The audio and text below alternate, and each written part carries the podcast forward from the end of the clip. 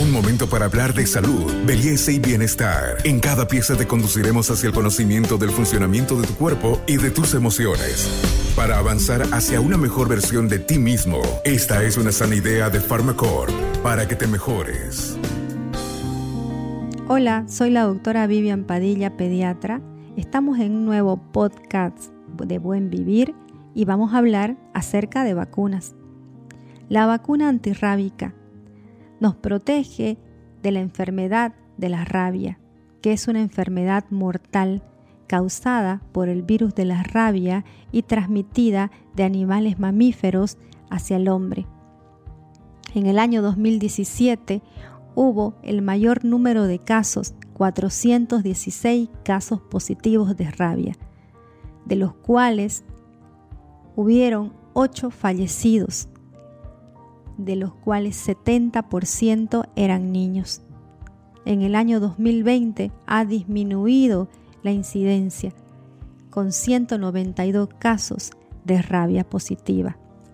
Está indicado para todas personas que tienen riesgo elevado, como los veterinarios que están en contacto con animales, ya sean murciélagos, mapaches, perros o gatos o personal de laboratorio que trabaja con material biológico. Esta es la vacunación pre-exposición. Pero también está la vacunación post-exposición. La vacuna debe ser supervisada por un personal médico y deben asistir de manera inmediata al centro de salud, donde se va a tomar como la guía de la OMS para ver la severidad de la lesión. Una vez que una persona es agredida por un animal, se clasifica la gravedad de la lesión. En grado 1, 2 o 3 se ve la naturaleza del contacto. El grado 1 si es que no tiene que ha estado en contacto con alimentos o con la medura del animal sobre la piel, pero esta piel es una piel intacta. El grado 2 es cuando hay rasguños, escoriaciones a una piel expuesta o mordisqueada. Y el grado 3 cuando hay mordedura o rasguño que atraviesa la piel con contacto de saliva sobre una piel erosionada. En el grado 1 simplemente se hace una buena limpieza y se hace un control. En el grado 2 debe recibir inmediatamente su esquema de vacunación con 5 dosis de la Veroraf. Se administra en el día 0, el día 3, el día 7, el día 14 y el día 28. Es obligatorio que el animal tiene que ser vigilado durante 14 días. Se tiene que hacer la denuncia correspondiente y el paciente debe asistir a esos días a su centro de vacunación. Si es que el paciente es clasificado como grado 3, debe recibir inmediatamente la vacuna con su esquema de 5 dosis y recibir la inmunoglobulina que está disponible en todos los hospitales de tercer nivel de nuestro hospital. No nos olvidemos que la rabia es mortal. Es por eso que no solo tenemos que vacunarnos nosotros, también tenemos que vacunar a nuestras mascotas. Ser consciente que tu perrito, que tu gatito tiene que tener su vacuna contra la rabia por lo menos cada año. Mitos acerca de las vacunas. ¿Las vacunas causan autismo? No hay ningún vínculo acerca de que la vacuna ocasiona autismo o trastorno del espectro autista. Hubo un estudio que fue mal diseñado y ya fue refutado por la OMS y la OPS en 1998. Otro mito. ¿Las vacunas contienen ingredientes tóxicos o peligrosos?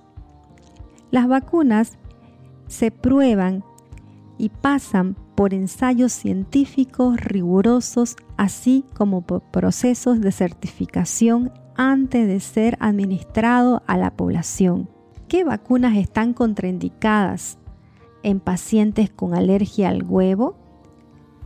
todo paciente que tiene alergia al huevo no debe recibir la vacuna de la gripe ni la vacuna de la fiebre amarilla. Se dice que la vacuna triple viral, el sarampión, rubiola y paperas no pueden recibir en los pacientes con alergia al huevo. Eso es falso, queridos amigos. Solo tiene algunos restos del embrión de pollo y se ha demostrado que no tiene ningún efecto colateral en los pacientes con alergia al huevo. Es importante saber que cuando usted va a asistir con su niño a su centro de salud para recibir su vacuna, estar pendiente en las primeras 24 horas si es que presenta algún efecto colateral. Generalmente los efectos son reacciones a nivel local, sensibilidad en el lugar de la administración. Puede haber eritema, puede haber dolor, pueden presentar pequeñas febrículas, decaimiento, algunos presentan náuseas o, o vómitos. En caso de presentar cualquiera de estos síntomas, usted tiene que asistir al centro de salud o con su médico. Este podcast es una sana idea de Pharmacorp. ¿Quiénes no pueden recibir su vacuna? Si su niño está con resfrío, con flujo nasal y un poco de tos, ¿no puede recibir la vacuna? Claro que puede recibir la vacuna. La vacuna solo no la pueden recibir pacientes que están con temperaturas altas, arriba de 38, que están internados y que están con una enfermedad grave.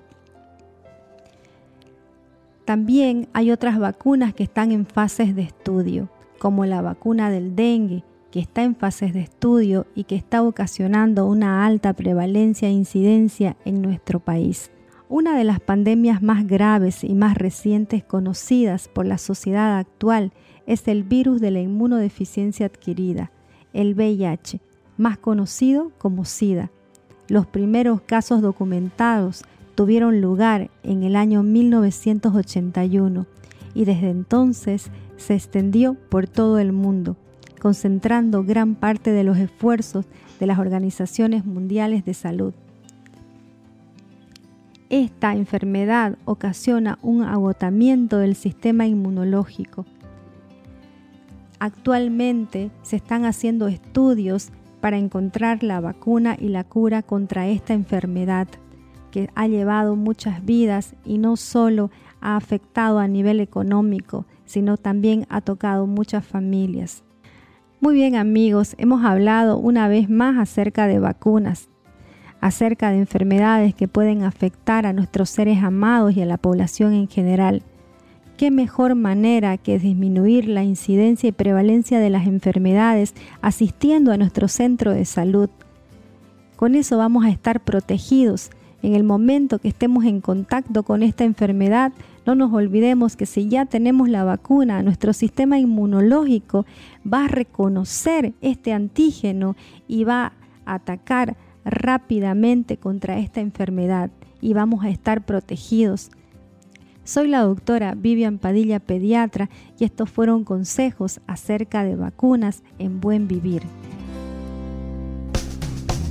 Hasta aquí llegamos hoy. Síguenos en nuestras redes sociales de Facebook, Instagram y en nuestra revista digital Buen Vivir. Esta es una sana idea de Pharmacorp.